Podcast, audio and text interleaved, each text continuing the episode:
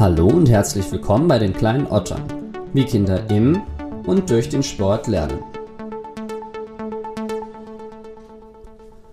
Handballer sind Enten. Was es mit diesem Satz auf sich hat und warum es sich für jedes Kind lohnt, mit dem Handball anzufangen, erfahrt ihr heute von Dr. Frovin Fasold. Neben ergreifenden Anekdoten und den Spezifika für den Handball mit Kindern sprechen wir über Beach und Ultimate Handball.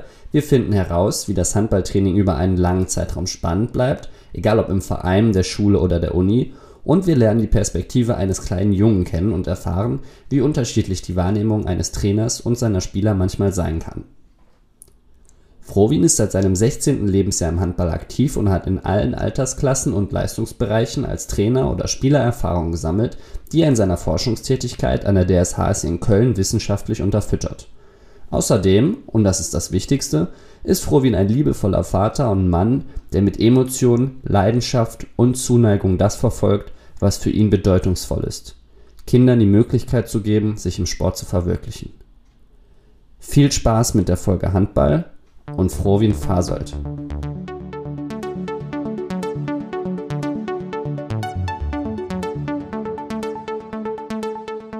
Frowin Fasold, schön, dass du dir Zeit für mich genommen hast. Wann war das letzte Mal, dass dich ein Kind zum Lachen gebracht hat und wie? Ja, ich freue mich, dass ich hier bin erstmal, äh, um auf die Frage dann einzugehen. Das letzte Mal, dass ich mein Kind zum Lachen gebracht habe, ich vermute heute Morgen. Äh, mein kleiner Sohn, äh, zweieinhalb Jahre alt, äh, mit dem Alter entsprechend unglaublich viel Unfug im Kopf. Und da gibt es doch tagtäglich komische, manchmal auch streitbare Situationen natürlich, aber ja, da ist viel los. Ist was Konkretes passiert, was besonders Witziges? Muss ich überlegen. Ich glaube, das Müsli ist heute mal wieder vom Tisch geflogen und nicht im Mund gelandet. Ja, das war es heute Morgen. Ich kenne das von Freunden, die haben auch Kinder in dem Alter und die haben um den, um den Stuhl von dem Kind rum so eine, so eine runde äh, Decke und die hatten einen Radius von zwei Metern, glaube ich. Und da selbst da kommt er noch drüber hinweg mit den Spaghettis. Aber gut, lieber Frovin, wie bist du selbst als Kind zum Handball gekommen? Ah, das ist tatsächlich schon eine sehr schöne kleine Geschichte.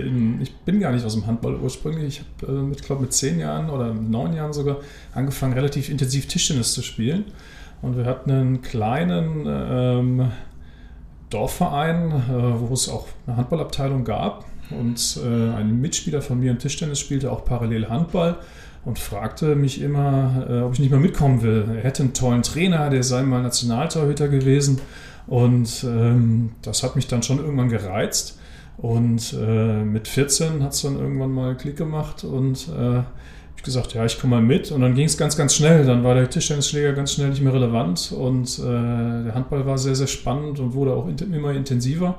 Und ähm, ja, auch zu dem Trainer habe ich persönlich immer noch eine sehr, sehr gute Beziehung. Äh, ist immer noch für uns ein sehr wichtiger Ansprechpartner, obwohl das jetzt doch schon ja, über 20 Jahre her ist, dass wir uns da kennengelernt haben. Und äh, so bin ich zum Handball gekommen. Ja, eigentlich relativ spät, mit 14 erst. Ähm, aber der Weg ging über den Dorfverein klassisch. Ja. Was reizt dich noch heute daran? Unfassbar viel. Das Spiel an sich ist äh, einfach begeisternd.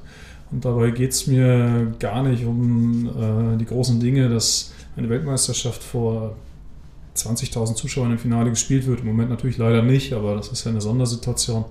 Ähm, sondern einfach das, was auf dem Spielfeld passiert. Wir haben ein wunderschönen Flow teilweise in solchen Spielen drin, wo man als Zuschauer oder als Teilnehmer ähm, ja nichts anderes mehr wahrnimmt. Es findet nur noch dieses Spiel statt. Und äh, alles andere ist ausgeschaltet. Und äh, das ist einfach unfassbar reizend, diese Situation, diese Situation kennenzulernen. Und ähm, unterscheidet, glaube ich, auch das Handballspiel von manch anderen Sportspielen, dass es halt sehr, sehr stark im Fluss ist, ohne große Unterbrechungen. Manchmal es geht hin und her. Und ähm, das ist sehr, sehr faszinierend und begeisternd für mich. Welche Erfahrungen hast du in der Vermittlung von deinem Sport vom Handball an Kinder? Genau das eigentlich. Ähm, dass Kinder vor allen Dingen am Handball auch dieses Spiel an sich lieben. Egal auf welchem Leistungsniveau jetzt, egal wie gut das Passen und Fangen schon ist. Ähm, dass je kleiner sie werden, desto häufiger scheitert es tatsächlich an den einfachen Dingen. Das ist aber nicht schlimm. Dann den Ball, der nicht gefangen wurde, wieder hinterher zu rennen, den wieder aufzunehmen, mit einem Gegenspieler zu kämpfen. Kämpfen ist jetzt nicht negativ gemeint, sondern um diesen Ball zu rangeln. Wer hat ihn? Und dann geht es weiter in die nächste Situation. Und ähm, das ist, glaube ich, das, was äh, nach meinen Erfahrungen die Kinder begeistert äh, an diesem Spiel und dass wir einfach dauerhaft kleine Wettkämpfe haben.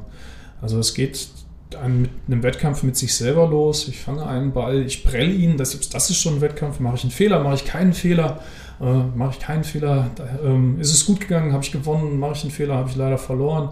Ähm, ich werfe einen Ball aufs Tor, geht er rein, habe ich gewonnen, geht er nicht rein, habe ich verloren. Äh, Sieg oder Niederlage findet ganz, ganz oft statt bei diesem Spiel. Und das summiert sich irgendwann in meinem Endergebnis in einem Wettkampf, wo wir eine Sieg oder Niederlage haben, aber viel faszinierender für Kinder ist, glaube ich, dieses innerhalb von einer Minute ganz häufig ganz viele kleine Wettkämpfe zu haben. Was ist daran jetzt anders als bei anderen Ballsportarten? Es gibt Ballsportarten, wo wir einfach eine längere Zeitspanne zwischen diesen Ereignissen haben, was der Spielfeldgröße beim Fußball zum Beispiel geschuldet ist. Ne, wenn der Ball auf der linken Seite des Spielfeldes ist, habe ich auf der rechten Seite erstmal damit nicht so viel zu tun. Ist beim Handball ähnlich. Wenn der Ball links ist, hat rechts auch erstmal nicht so viel zu tun, aber ist, man ist viel, viel näher dran und muss sich da vielleicht auch schon Stellungsvorteile erarbeiten, obwohl ich den Ball gar nicht habe. Und auch da sind die kleinen Wettkämpfe. Basketball sehe ich mit Handball zum Beispiel sehr, sehr ähnlich. Auch da findet dauerhaft eben ähm, etwas statt. Ähm, und ähm, ja, je größer das Feld wird und äh, je größer die Abstände der Spieler zueinander werden, desto geringer ist für mich auch diese Ereignisdichte. Da gibt es jetzt keine wissenschaftlichen Belege zu, aber ähm, diese, die Geschwindigkeit ist einfach manchmal niedriger und Geschwindigkeit macht es dann einfach auch manchmal aus. Ja. Du hast selbst schon äh, von einem deiner Kinder gesprochen, du hast jetzt gerade zwei und da würde ich dich fragen, stell dir vor, du hast einen Lehrer und dieser Lehrer ist Handballlehrer und der hat jetzt deine Kinder. Was soll er denen denn beibringen? Was wünschst du dir von diesem Lehrer, dass er an deine Kinder vermittelt? Das ist tatsächlich eine knifflige Frage. Wenn diese Situation kommt, äh, hoffe ich, dass ich mich zurückhalten kann. Ich denke, das kann ich auch, weil ich ein großes Vertrauen äh, in solche Personen dann auch habe. Ähm, aber Wünsche wären tatsächlich, ähm, dass man äh, sich nicht so sehr auf taktische Dinge versteift, auf äh, technische Ausführungen oder die akkurate Durchführung von irgendwelchen Übungsformen versteift, ähm, sondern die Freiheit des Spiels in den Vordergrund steckt, stellt. Und ähm, Handball ist ein sehr einfaches Spiel, weil Passen und Fangen ist gar nicht so schwierig. Das muss technisch nicht perfekt aussehen, um ein Spiel zu erzeugen. Und diese technische Perfektion oder die Suche nach technischer und taktischer Perfektion erschwert das Spiel vor allen Dingen für Kinder manchmal immens.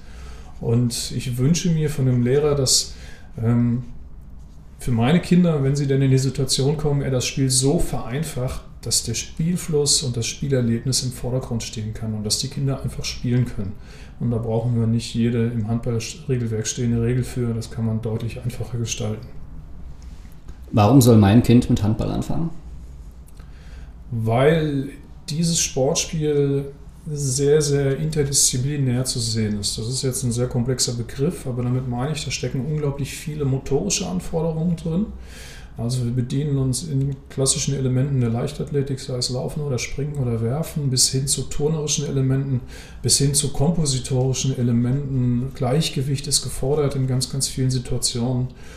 Dann kommen wir auch ähm, zu kognitiven Dingen, also was unser Wahrnehmungssystem angeht, ähm, sei es die optische Wahrnehmung oder aber auch die Rückmeldung aus unseren Gelenken, aus unserer Körperposition, die sehr, sehr anspruchsvoll sind, hin zu Entscheidungsverhalten.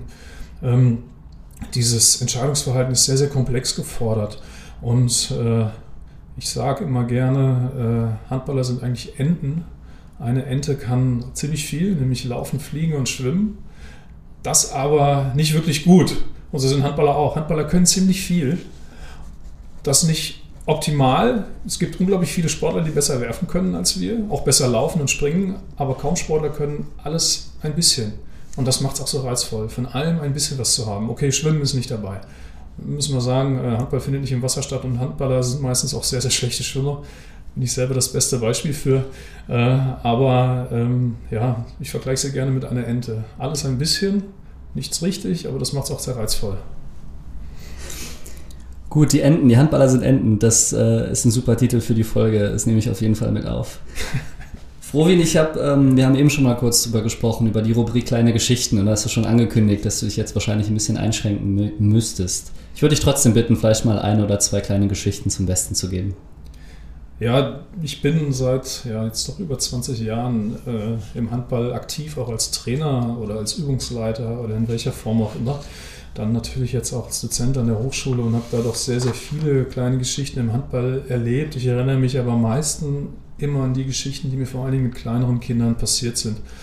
Und ähm, ist eine Geschichte, da war ich noch ein sehr, sehr junger Trainer, auch noch sehr, sehr unerfahren und äh, ja, man macht auch mal den Fehler, einem Kind nicht ganz so viel Spielzeit zu geben, weil es eben noch nicht so weit ist. Und das war bei dem betreffenden Kind damals wahrscheinlich auch korrekt.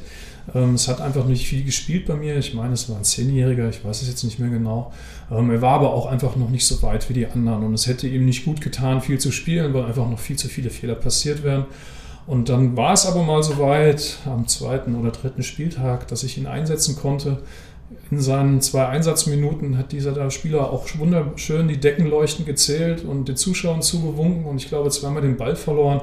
Und um ihn selber zu schützen, musste ich ihn wieder auswechseln und habe mir gedacht, beim Auswechseln, da tust du dem Jungen keinen Gefallen mit.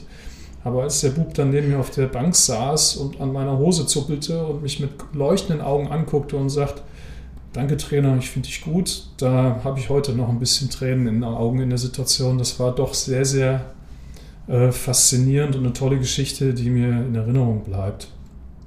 Eine andere Geschichte, ähm, auch noch mit einem sehr jungen Spieler, ähm, der äh, elf Jahre alt war, aber schon leistungssportlich trainiert hat im Leistungszentrum ähm, und ja, den Handballweg eigentlich Richtung Leistungssport gegangen ist und den im Moment auch immer noch geht. Der hat sich bei einer etwas unglücklichen Sturzaktion im Training das Handgelenk gebrochen. Hört sich jetzt dramatisch an, war nicht dramatisch, aber das passiert im ähm, Handball oder im Sport mal, dass eben auch mal ein Knochen bricht. Und er hatte natürlich Schmerzen und weinte auch aufgrund der Schmerzen, aber war ein tapferer Junge und als er dann im Krankenwagen saß, war es auch alles nicht mehr so schlimm. Und ähm, ich bin mit ihm, weil äh, die Eltern erst ins Krankenhaus kommen konnten, dann zum Krankenhaus gefahren. Und als der Notarzt ihm dann sagte, dass er operiert werden muss, äh, brach er dann richtig in Tränen aus. Und ich versuchte ihm so ein bisschen die Angst zu nehmen. Und er sagte, äh, mit ihm darüber gesprochen, wovor er denn jetzt große Angst hat und die Schmerzen zu groß sind. Dann sagte er, nee, nee, müssen Sie mich operieren, ist nicht schlimm, aber ich kann wahrscheinlich erst in drei Monaten wieder einen Ball werfen. Und äh, auch eine sehr, sehr schöne Geschichte, wie wichtig ihm einfach das Training und das Spiel mit dem Ball ist und dass der gebrochene Arm gar nicht so der große Schmerz dann in dem Moment war. Auch eine schöne Geschichte, an die ich mich gerne erinnere. Äh, ja, sind, wie gesagt, die Geschichten bleiben deutlich häufiger hängen als die mit erwachsenen Sportlern oder mit etwas älteren Sportlern. Es fällt mir gerade fast schwer, äh, jetzt einfach weiterzumachen im Programm, weil es doch schon sehr ergreifend ist. Ähm, Frohwin, ich habe ein paar Aussagen für dich vorbereitet und die würde ich jetzt einmal runterlesen und dich danach bitten, die zu kommentieren. Ich bin sehr gespannt. Also Nummer eins: wenn man erfolgreich Handball spielen möchte, sollte man schon 1,90 groß sein und mindestens 95 Kilo wiegen. Ja, wenn man in die Wissenschaft guckt, ist das so. Der äh, Average Guy, wie es gerne genannt wird, der durchschnittliche Handballer, wir reden jetzt von Männern, ist ein bisschen über 1,90 und 95 Kilo schwer. Ähm, allerdings, und das ist das Schöne, finden wir eben auch auf Weltklasse-Niveau Leute, die nur 70 Kilo wiegen. Ähm, einer der besten Linksaußen der Welt zum Beispiel, ein Russe, Timo Dibirov, ist ein Strich in der Landschaft. Er ist, glaube ich, 1, knapp 1,90 groß, aber da ist nicht viel dran an Gewicht. Er macht das mit einer sensationellen Geschwindigkeit wett. Wir finden äh, mit Luc Steins einen holländischen Spielmacher, der jetzt bei Paris bei einem Weltklasse-Club spielt, der glaube ich nur 1,78 groß ist oder 1,80, viel mehr ist es nicht. Also wir finden durchaus auch auf Weltklasse-Niveau ähm, Spieler mit geringerer Masse und auch geringerer Körpergröße. Aber im Durchschnitt müssen wir ehrlich sein, ähm, brauchen wir Größe und vor allen Dingen Gewicht, um sich im Hallenhandball durchzusetzen. Das gehört dazu, ja. Handball ist ziemlich hart, brutal und ruppig und besonders am Kreis geht es ja zur Sache. Da gibt es dann keine Regeln mehr im Grunde und spielerisch und taktisch passiert da auch nicht mehr viel. Ja, ein schönes Vorurteil. Und wenn man als Handballunerfahrener den Fernseher anmacht und sich das anguckt, kann ich sehr gut verstehen, wenn dieser Eindruck entsteht. Ähm, es gibt ein sehr, sehr detailliertes Regelwerk für das, was da am Kreis passiert. Ähm, das wird aber teilweise sehr flexibel ausgelegt, auch und sehr unterschiedlich ausgelegt von den Schiedsrichtern. Und ähm, die Handballer würden sagen, wenn das nicht mehr erlaubt ist, dann sei es kein Handball mehr, was da stattfindet. Diese Härte, die reininterpretiert wird, ist manchmal gar nicht so hart, wie sie scheint, weil wenn ein Gegenspieler frontal auf mich zuläuft und ich stoppe ihn mit angewickelten Armen, dann kann das manchmal ganz schön laut knallen und ganz schön laut werden. Das ist in dem Moment aber undramatisch, wenn der Gegenspieler mich sieht und weiß, was auf ihn zukommt. Schläge ins Gesicht haben in unserer Sportart nichts zu suchen. Sie passieren mal, dafür gibt es aber ein klares Regelwerk und es werden Strafen ausgesprochen. Und ähm, das ist nicht Teil unserer Sportart, dass man einen Gegenspieler absichtlich am Kopf trifft.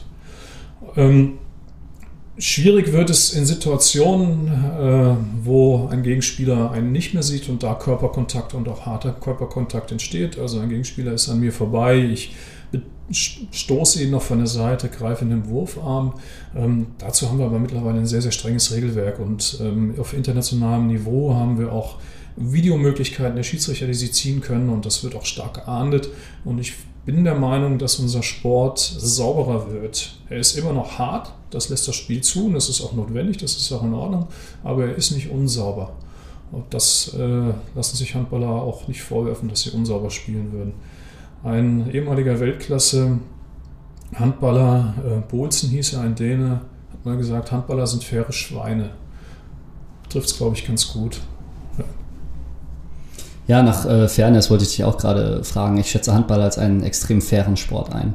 Es gibt ja auch ähm, Regeln, die wir jetzt so von außen gar nicht so sehr auf dem Schirm haben. Ich denke jetzt gerade daran, dass man nicht von hinten in den Wurfarm greifen darf. Kannst du noch ein, zwei Beispiele nennen für Regeln dieser Art, die man, wenn man nicht vom Handball kommt, vielleicht nicht so auf dem Schirm hat? die die Spieler schützen? Ja, es gibt ja zum Beispiel, was den Torhüter angeht, die Regel, ähm, wenn der Torhüter im Gesicht getroffen wird, wenn er nicht in Bewegung ist, ähm, wird der Schütze mit einer roten Karte vom Platz gestellt. Ähm, diese Regel kommt eigentlich fast nur beim 7 Meter zum Tragen, weil wenn wir in einer dynamischen Spielsituation sind, also ein Spieler wirft von einer Außenposition oder aus dem Rückraum, ist der Torhüter meistens in Bewegung und Kopftreffer sind in dem Moment auch meistens unabsichtlich. Und beim 7 Meter finden wir das aber häufig. Was heißt, wir finden es nicht häufig, wir finden die Situation, dass der Schütze den Torhüter am Kopf trifft und dann auch meistens sofort die rote Karte sieht, egal wie feste der Wurf war. Sobald er ins Gesicht geht, sieht der Schütze die rote Karte. Und dann kommen wir zum Thema Fairness. Ähm, ich habe seitdem diese Regel strenger durchgesetzt wird, noch nie einen Schützen gesehen, der gemeckert hat, wenn er die rote Karte gekriegt hat. Weil die Schützen das Risiko, sich des Risikos sehr, sehr bewusst sind. Dieser Bereich um den Kopf des Torhüters ist eine sinnvolle Zielfläche. Es ist nicht so, dass man die als Schütze auf hohem Niveau nicht nutzen muss. Aber wenn ich beim 7 Meter das Risiko eingehe, den Ball dorthin zu werfen, dann weiß ich auch, wenn ich ihn treffen muss, muss ich mit, treffe, muss ich mit einer roten Karte gehen. Und das zeigt dann auch ein bisschen die Fairness oder die Offenheit der Handballer, ne, dass äh, sie verlassen dann auch ohne zu meckern das Spielfeld, wenn sie die rote Karte gesehen haben. Ich finde es ganz treffend, dass du Torhüter ansprichst. Nächste Aussage wäre, Torhüter müssen so ein bisschen verrückt sein. Ja, sind sie. Alles klar. äh, muss man ein bisschen ausführen. Ähm, ist, glaube ich, in jeder Spielsportart so. Also ich weiß nicht, ob die Eishockey-Torhüter nicht noch viel verrückter sind als unsere Handball-Torhüter. Ähm, oder auch die Feldhockey-Torhüter, das ist ähnlich. Auch die Fußball-Torhüter sind anders. Ähm, das bringt das Torhüter-Spiel einfach mit sich. Ähm, wir assoziieren mit diesem Verrückten immer ein paar Sachen, die als negativ gesehen werden, glaube ich nicht. Es ist ein anderes Spiel und es ist im Handball ganz extrem ein anderes Spiel. Torhüter spielen ein eigenes Spiel und das bringt auch andere Charaktereigenschaften mit sich. Und äh, das kann man auch umgangssprachlich als verrückt oder wahnsinnig bezeichnen, sich in solche Bälle zu werfen. Es ist aber auch ein unfassbar schönes Spiel. Man hat immer einen sehr, sehr direkten Wettkampf mit einem absolut direkten Ausgang. Ich habe gewonnen oder ich habe verloren. Als Feldspieler ist das nicht so direkt. Als Feldspieler ist man noch, ach, ja, da hilft mir jemand und äh, oder ne, ich habe es dann doch noch irgendwie gerettet. Als Torhüter gibt es das nicht. Da gibt es eine Sieg oder Niederlage in, in der Wurfsituation. Und ähm, da muss man vom Charakter her auch ein bisschen anders sein, um dieses Spiel spielen zu wollen. Ich habe eine Geschichte gehört, ich hoffe, ich zitiere die jetzt nicht falsch, von dem, äh, von dem Wolf, der gesagt hat, dass im einem von den Finals, das er gespielt hat, also die Torhüter, die gehen ja auch mal aus dem Tor raus und unterhalten sich mit den Kollegen, dass sie dann irgendwie über das Pokerspiel von der Vornacht geredet haben oder sowas, einfach um sich mental abzulenken. Wie hoch schätzt du da so die Belastung ein, die da auf einen Torhüter wirkt? Die ist enorm bei einem Handballspiel, ähm, weil, das muss man auch wissen, ein Handballtorhüter hat eigentlich immer eine negative Erfolgsbilanz. Wenn ein Handballtorhüter drei von zehn Bällen hält, dann ist er schon gut im Spiel. Hält er vier, dann ist er schon sehr gut im Spiel. Dann haben wir eine Quote von 40 Prozent und damit gewinnt man meistens ein Spiel und bezeichnet die Torhüterleistung hinterher als sehr gut. Aber das ist nach wie vor eine negative Erfolgsbilanz. Und das muss man erstmal verarbeiten können im Kopf. Schöne Geschichte von der Sporthochschule ich habe einen Fußballtorhüter gehabt, ähm, der auf mittlerem Niveau gespielt hat, aber nicht wirklich glücklich war und sich im Handballkurs im Handballtor ausprobieren wollte und sich so begeistert hat für das Handballspiel, dass er zum Handball gewechselt ist und äh, dann in der niedrigeren Klasse aber im Handballtor gestanden hat. Und ich habe viel mit ihm geredet und er sagte, das größte Problem ist, dass ich so viele Bälle aus dem Netz holen muss. Im Fußball halte ich mehr Bälle, als dass ich sie kassiere. Und da muss man sich erstmal dran gewöhnen. Und wenn der Ball nach vorne geht und man hat einen sehr, sehr unglücklichen Ball vorher kassiert, ist es manchmal gar nicht schlecht, sich die 20 Sekunden, die man hat, vielleicht, wenn der Angriff so lange dauert, mit dem Kollegen über das Pokerspiel von der Nacht vorher zu unterhalten, um vom Kopf her wieder klarzukommen. Ich als Trainer will das natürlich nicht so gerne sehen. Ich will eine Fokussierung auf die nächste Aktion, ähm, aber das sind natürlich Strategien, die möglich sind. Gut, wir waren jetzt sehr im Erwachsenenhandball äh, verankert. Ich würde gerne ein bisschen weiter in den Kinderbereich gehen. Was wären denn Unterschiede im Handball bei Jugendlichen und Kindern und Erwachsenen? Und vielleicht könnten wir da jetzt von Anfang an einfach sagen, wir dröseln das mal auf in, äh, in das Spiel, in die Regeln und in das Training. Mhm. So, wenn du jetzt ein Handballspiel schon mal vergleichst von Erwachsenen und Kindern, was sind denn da die, ja, die markanten Unterschiede? Über welchen Kinderbereich wollen wir sprechen? Ähm, da muss man noch ein bisschen unterscheiden. Ähm, die A-Jugendlichen spielen schon nach dem Erwachsenenregelwerk, also die äh, ja, 18-, 19-Jährigen. Und je weiter wir runterkommen, desto stärker wird es eigentlich angepasst. Und ich glaube, es macht Sinn, so ein bisschen über den Bereich 12 Jahre und jünger zu sprechen, ähm, weil da befinden wir uns wirklich im Kinderhandball. Und ähm, was das Spiel angeht, ähm, haben wir einfach eine veränderte Spielstruktur in der Form, dass wir hier bei uns in Deutschland, das ist ein bisschen von Land zu Land und von Bezirk zu Bezirk unterschiedlich, wir aber Vorgaben haben, wie wir spielen wollen. Vor allen Dingen in Bezug auf die Abwehrformation. Während der Erwachsenenbereich es freigestellt hat, wie er verteidigen möchte, ähm, haben wir es in Deutschland häufig so, dass wir zum Beispiel offensive Abwehrformationen spielen sollen, um bestimmte Lernaspekte im Spiel zu betonen. Durch eine offensive Abwehrformation entstehen größere Räume, diese Räume muss ich zum Beispiel mit einer besseren Beinarbeit verteidigen. Wenn ich kleinere Räume habe, kann ich auch mal die Keule auspacken und Gegenspieler einfach stoppen mit meinen starken Oberarmen. Das geht im großen Raum schwieriger. Und das sind so die Lernziele dahinter. Dadurch verändert sich das Spiel natürlich ein bisschen. Wir haben häufiger freie Abschlusssituationen, also ein Spieler, der durchbricht und frei vom Torwart auftaucht im Kinderbereich als im Erwachsenenbereich. Wir haben seltener im Kinderbereich Würfe aus einer Ferndistanz, also dass man von 10 Metern geworfen wird zum Beispiel, hat gar nichts mit der mangelnden Wurfkraft zu tun, sondern einfach aufgrund der Spielstruktur. Ja. Und das sind, ähm, wie gesagt, wichtig, das sind noch keine Regeln, das sind so normative Vorgaben, die eingefordert werden sollen. Teilweise ist es im Regelwerk verankert, dass Schiedsrichter darauf hinweisen müssen, dass offensiv verteidigt wird. Ähm, aber es sind jetzt eher im Bereich der Vorgaben sind wir noch. Ja. Was wären dann Regeln, die anders sind? Regeln ist zum Beispiel die verkürzte Spielzeit. Ähm, Im Kinderbereich wird zum Beispiel ähm, zweimal 20 Minuten gespielt. Ähm, das wäre eine Veränderung. Wir haben teilweise Veränderungen im Bereich der Strafwürfe, also ob wir den 7 Meter gibt es manchmal nicht. Da gibt es sogenannte Penalty-Situationen. Ein Spieler darf auf den Torwart zuprellen und werfen. Das ist aber auch regional unterschiedlich geregelt, aber das sind auch Veränderungen. Ähm, wir haben eine wichtige Regel, ähm, dass wir zum Beispiel nur im Ballbesitz auswechseln dürfen. Das darf man im Erwachsenenbereich auch ohne Ballbesitz. Das führt dazu, dass jedes Kind zumindest einmal Abwehr und einmal Angriff gespielt haben muss, damit es ausgewechselt wird. Und ähm, wir keine Spezialisten auswechseln. Wir wollen, dass unsere Kinder vorne wie hinten spielen. Dann gibt es Unterschiede in der Strafenregelung. Also eine Zeitstrafe, die ausgesprochen wird, führt nicht zu einer Unterzahl der Mannschaft, sondern zum Beispiel nur zu einer persönlichen Strafe. Also der Spieler, der die Zeitstrafe bekommen muss, darf aufgefüllt werden. Also es darf ein weiterer Spieler das Spielfeld betreten. Und dann gibt es mit Sicherheit noch zwei, drei kleinere andere Regeln, aber das sind so die wichtigsten Punkte, was das Regelwerk betrifft. Die Größe des Feldes bleibt immer gleich? Ähm, nein, müssen wir auch relativieren. Je kleiner die Kinder werden, desto häufiger wird auch auf alternativen Spielfeldern gespielt. Also wenn wir im Bereich ähm, 8, 9 Jahre oder noch jünger gehen, dann bauen wir kleinere Felder auf, spielen auch nur ein 4 plus 1, zum Beispiel vier Feldspieler und ein Torwart.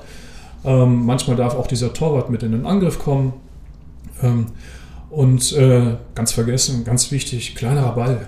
Wir spielen natürlich auch mit einem kleineren Ball mit den Kindern. Ja. Und kleinere Tore auch, oder? Sind da nicht so Bretter mhm. reingehängt? Gibt es auch, auch wieder unterschiedlich, je nach Jahrgangsstufe und auch nach Kreisen, also dass das Tor etwas abgehängt wird, ähm, damit das Tor etwas niedriger in der Breite bleibt gleich. Ja. Und was wären so grundlegende Unterschiede, wenn du jetzt vergleichst, wie du eine Erwachsenenmannschaft und eine Kindermannschaft trainierst? Ähm, die Inhalte an Spiel- und Übephasen. Ähm, es wird immer so ein bisschen dann pauschal gesagt, na gut, wir machen Spielen und Üben. Man kann auch spielerisch üben, so ist es nicht. Ähm, aber die Prozente an Spielphasen sind natürlich mit Kindern, sollten mit Kindern deutlich höher sein. Ob sie effektiv so sind, das können wir nur spekulieren. Aber wir wollen mit den Kindern viel, viel mehr Spielformen machen, also spielerisch Dinge gestalten und das Üben ins Spielerische verpacken. Während wir mit Erwachsenen durchaus auch mal längere Übephasen haben. Heißt nicht, dass wir jetzt Einzelelemente üben, aber auch Spielphasen einfach zielgerichtet üben. Und wir wollen mit den Kindern einfach deutlich mehr Spiel haben. Was ist der Unterschied zwischen einer Spiel- und einer Übungsform? Mit einer Übungsform isolieren wir eigentlich ein Element des Spiels. Machen wir es mal einfach, der Sprungwurf. Jeder hat seinen Ball, jeder Spieler, und übt zehnmal diesen Sprungwurf. Er kriegt Feedback oder er kriegt Erschwerung, dass er über eine Bank springen muss, dass er äh, ein Auge dabei geschlossen hat. Ähm, und so üben wir diesen Sprungwurf. Jetzt können wir natürlich auch spielen und Sprungwürfe üben. Also wir versuchen solche Spiele zu spielen, wie haltet das Feld frei. Eine Mannschaft steht auf der einen Seite der Hallenhälfte, die andere auf der anderen Hallenhälfte und wir haben ganz, ganz viele Bälle in der Halle und ähm, Ziel ist es, so viele Bälle wie es geht in die andere Hälfte äh, des Gegners zu werfen und das nur per Sprungwurf. Das heißt, wir kriegen ein Spielelement, das ist spielerisch, äh, haben aber auch ein Übungselement des Sprungwurfs drin. Und wenn man, ähm, das wäre jetzt eine Spielform, und wenn wir zum Beispiel über kleine Spiele nachdenken, ähm, da sind immer die Spielidee der Spiele mit drin. Spielidee Handball ist es, ein Ziel anzugreifen und ein Ziel zu verteidigen. Äh, zum Beispiel ein Mattenball ähm, kann auch ein wunderschönes Spiel sein. Also wir versuchen den Ball auf eine Matte abzulegen und eine eigene Matte zu verteidigen und ähm, spielen dann mit zwei Mannschaften gegeneinander. Ja. Ich habe ein kleines Zitat für dich von einem Kollegen von dir, vom Timo. Ich wusste auch gar nicht, dass du im selben Büro sitzt wie Timo Klein-Sötebier. Das ist äh, Timo Klein-Sötebier, habe ich bei Tischtennis, ähm, in der Folge Tischtennis interviewt. Er hat nämlich gesagt, dass er ähm, in seinem Lehrpreisvideo übrigens, hat er den Lehrpreis gewonnen, gewonnen, ist allerdings schon ein paar Jahre her. Naja, jedenfalls hat er gesagt, dass er in seinen Kursen möglichst weit weg von der Sportart geht, ohne aber die grundlegende Spielidee zu vernachlässigen. Was sagst du da aus deiner Sicht aus dem Handball zu? Und glaubst du, das kannst du auch auf den Handball übertragen in irgendeiner Art und Weise? Großartiges Zitat. Ich konstruiere das gerade im Tischtennis in meinem Kopf, was da alles möglich ist oder auch möglich sein muss. Er, er hatte zum Beispiel mal einen Föhn dabei und hat äh, den Leuten, die gespielt haben, gegeneinander dann sozusagen die Luft weggeföhnt, damit der Ball eine andere Flugkurve einnimmt. Ich überlege gerade, was für ein Föhn ich in die Halle stellen muss, damit der Ball eine andere Flugkurve kriegt. Äh, brauchen wir etwas mehr Power oder wir müssen einen leichteren Ball nehmen? Nee, sehr schön. Nee, großartig. Ähm, tatsächlich tun wir das eigentlich auch. Ähm, wie schon ein Mattenball zum Beispiel. Die Spielidee bleibt gleich. Wir greifen ein Ziel an, wir verteidigen ein Ziel. Ähm, aber wir äh, spielen Handball immer noch. Wir versuchen den Ball zu passen und zu fangen und zu werfen. Und ähm, viele unserer Ausbildungsideen, nicht nur für den Kinderenbereich, basieren darauf, dass wir diese Spielidee beibehalten und dann ausweichen. Wir nehmen einen anderen Ball, wir nehmen eine andere Spielfeldgröße, wir nehmen Zusatzregeln. Wir nehmen Erschwerungen, was das Körperliche angeht. Also man kann auch mal mit einer Gewichtsweste versuchen, eine Handballspielform umzusetzen. Ähm, Man kann es versuchen, mit einem äh, Tischtennisball zu spielen. Da sind wir wieder beim Tischtenniskollegen. Habe ich noch nicht ausprobiert, muss ich mal machen. Äh, mal gucken, was passiert. Ne? Aber ähm, diese Spielidee wollen wir eigentlich grundlegend so häufig wie es geht drin behalten. Okay, Föhne und sowas ist es bei dir jetzt nicht so relevant, aber wie schaffst du es trotzdem, dass deine Lehre äh, spannend und motivierend bleibt? Mit dem Spiel sobald man dieses Spiel drin hat, und da sind wir eigentlich schon bei dem wieder, was wir am Anfang hatten, wir brauchen müssen Spiele konstruieren und die Spielidee beibehalten, das ist alles gut. Und dann kann man ganz, ganz viel machen. Man kann unterschiedliche Bälle nehmen, man kann den Ball vorher auch mal mit Shampoo einschmieren und versuchen, die Spieler damit spielen zu lassen. Ähm, da wird es sehr, sehr interessant und lustig auch. Ähm, man kann ähm, auch gerne mal sich den Daumen an die Hand tapen und versuchen, den Ball so zu fangen. Ähm, wird dann auch sehr interessant. Aber viel entscheidender ist, die Spielform so zu gestalten, dass wir eine hohe Ereignisdichte bekommen. Dass wir ganz, ganz viele kleine Wettkämpfe innerhalb dieses Spiels bekommen. Und wenn wir ein 10 gegen 10 spielen, dann wird das schon gar nicht mehr so spannend, weil wenn nur ein Ball im Spiel ist, ist davon auszugehen, dass manch ein Spieler oder manch eine Spielerin kaum Ballkontakte haben wird und kaum Wettkämpfe ähm, wahrnehmen kann. Heißt nicht, dass man nur Wettkämpfe mit Ball hat, aber ich muss ja auch einen Ball verteidigen zum Beispiel. Und ähm, kleine Gruppen ist so eine kleine Formel, maximal fünf vielleicht, äh, gegeneinander spielen zu lassen. Und so bleibt das an sich immer spannend, wenn diese Wettkämpfe bestehen. Und dann gibt es noch äh, eine Regel, was diese Wettkämpfe angeht.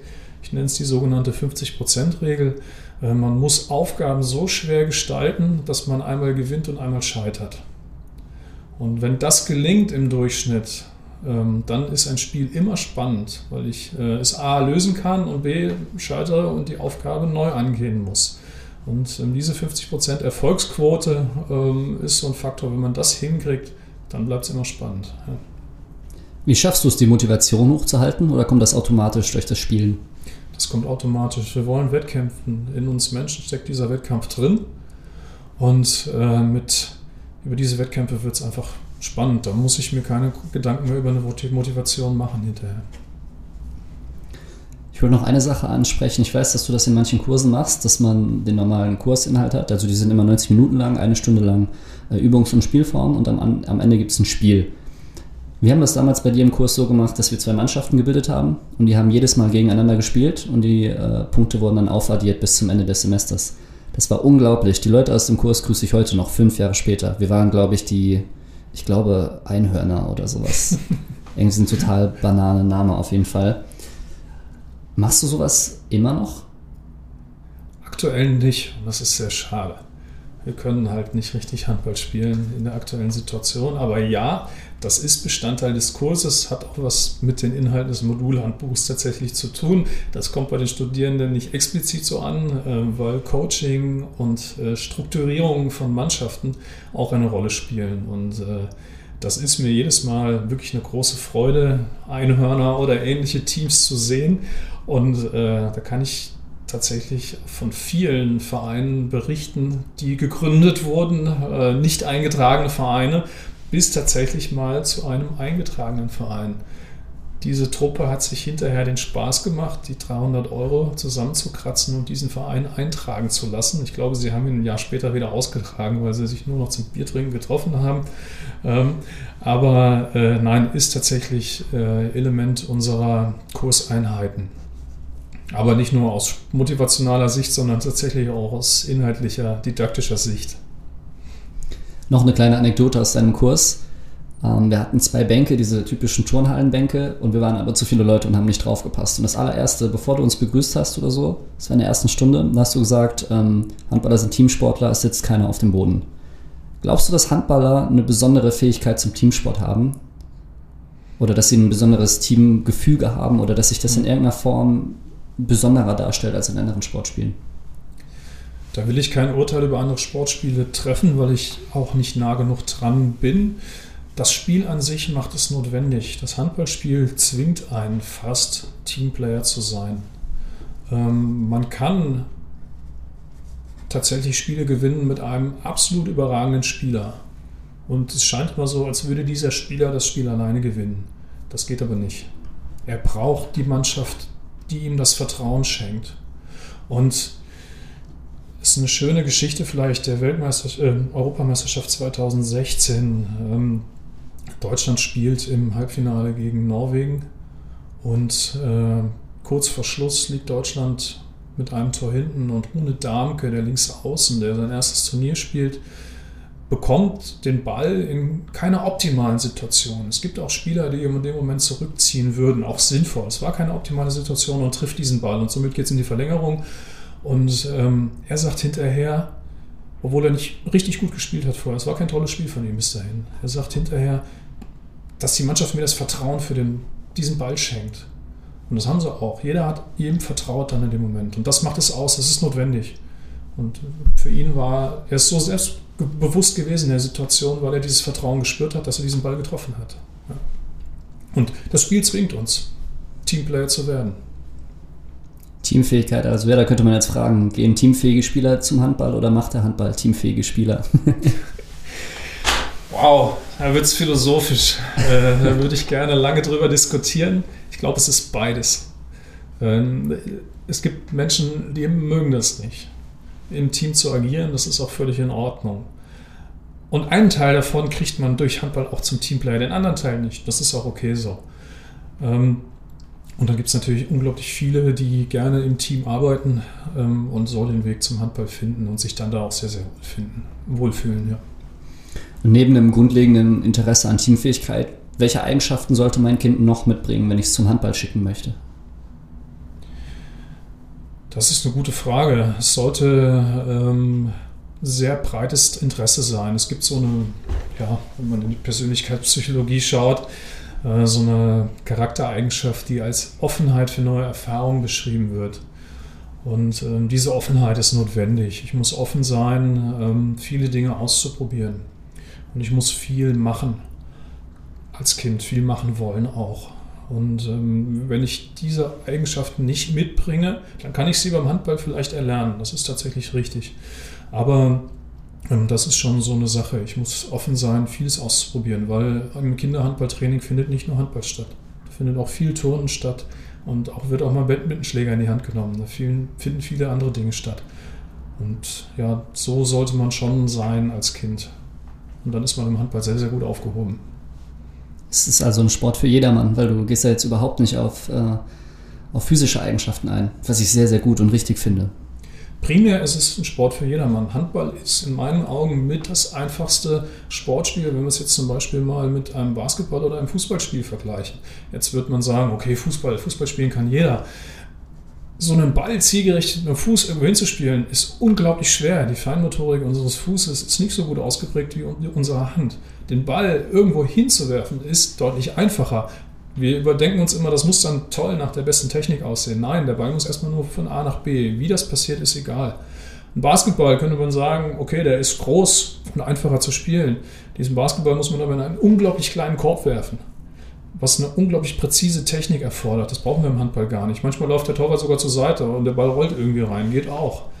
Und ähm, in dem Moment ist Handball motorisch gar nicht so schwierig.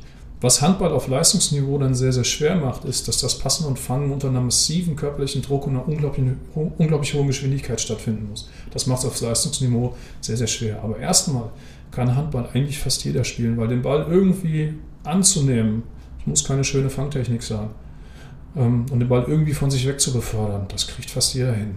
Da sehe ich kein Problem und deswegen ist es wirklich ein Spiel für jedermann. Ähm, der Begriff Motorik ist jetzt schon ein paar Mal gefallen im Gespräch. Was, was ist eigentlich Motorik jetzt so aus sportwissenschaftlicher Sicht?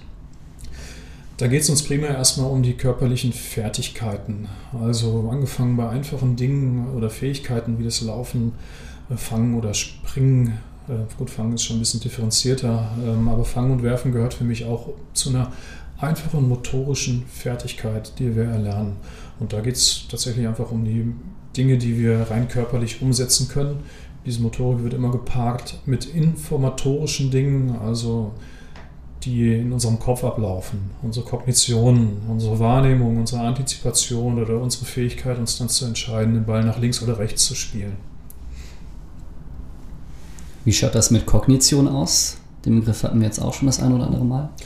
Kognition lässt sich auf diese Dinge wie Wahrnehmung, ähm, also was sehen wir, zum Beispiel.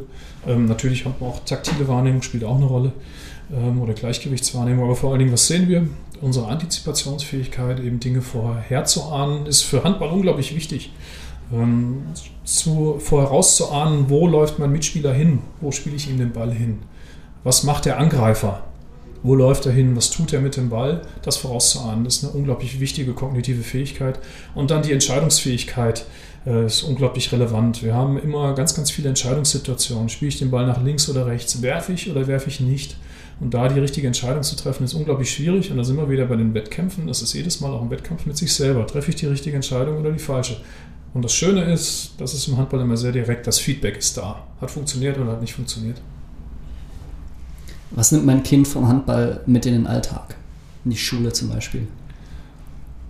Ähm, es nimmt natürlich auf körperlicher und äh, ja, motorischer und physiologischer Seite natürlich viele wichtige Dinge mit. Wir haben ein sehr breites Spektrum in, der, äh, in den Kraftfähigkeiten, die gefordert sind, in den Ausdauerfähigkeiten, in den koordinativen Fähigkeiten. Und da werden wir sehr, sehr allgemein ausgebildet. Da sind wir wieder bei der Ente, äh, die wir vorhin schon hatten. Ähm, aber auch die Fähigkeit, ähm, sich auf Dinge zu konzentrieren, sich zu fokussieren die ist auch notwendig. Wenn ich als Kind auf einem Handballfeld stehe, einfach mal auszuschalten, was die Mama von der Seite reinruft. Das lernen Kinder dann auch. Ne, sich auf das zu konzentrieren, was wichtig ist, auf den Ball dann in dem Moment. Und das kann man natürlich auch mit in die Schule nehmen. Ähm, in einer Klausur zu sitzen und sich dann auf die Klausur zu fokussieren und eben nicht zu gucken, was der Tischnachbar gerade auf sein Blatt malt oder was eben draußen vor dem Fenster passiert. Und ähm, gewissenhaft zu sein, an Dingen zu arbeiten. Ähm, ich kann im Handball an ganz, ganz vielen Dingen arbeiten und wenn ich das tue, werde ich auch besser. An ganz vielen kleinen Elementen. Und diese Fähigkeit, gewissenhaft etwas dran zu bleiben, ist natürlich auch lernwirksam, ähm, um ja, andere schulische Elemente ähm, zu verbessern. Und das kann bis in den Mathematikunterricht gehen. Dann habe ich noch eine Sache, das ist, glaube ich, eine Herzensangelegenheit von dir. Diese eine Sache habe ich noch auf meinem Zettel stehen und zwar Ultimate Handball und Beach Handball. Wir sind, wir sind leider schon ein bisschen fortgeschritten zeitlich, aber könntest du doch noch mal kurz umreißen, was es mit den beiden Geschichten auf sich hat und was so die großen Unterschiede zum üblichen Handball sind? Und ob es auch für Kinder relevant sein kann. Mhm. Ich fange mal beim Beachhandball an, weil die Ultimate-Geschichte, auf die du dann hinaus möchtest, ähm, baut auf das Ganze eigentlich auf. Äh, Beachhandball hat sich seitdem es im Prinzip 1990 erfunden wurde in Italien als zweite Disziplin unserer Sportart mittlerweile doch ganz gut etabliert. Ähm, es ist keine eigene Sportart, es ist als zweite Disziplin der Sportart Handball zu sehen. Das war früher der Feldhandball. Ähm, über den sich der Hallenhandball entwickelt hat. Und jetzt haben wir auch den Beachhandball. Beachhandball, äh, ja, wie es der Name schon sagt, wird auf Sand gespielt, ähm, hat ein doch stark verändertes Regelwerk. Es ist ein Spiel, was nicht auf Tore gespielt, Entschuldigung, was auf Tore gespielt wird, aber nicht in Toren gezählt wird, sondern in Punkten.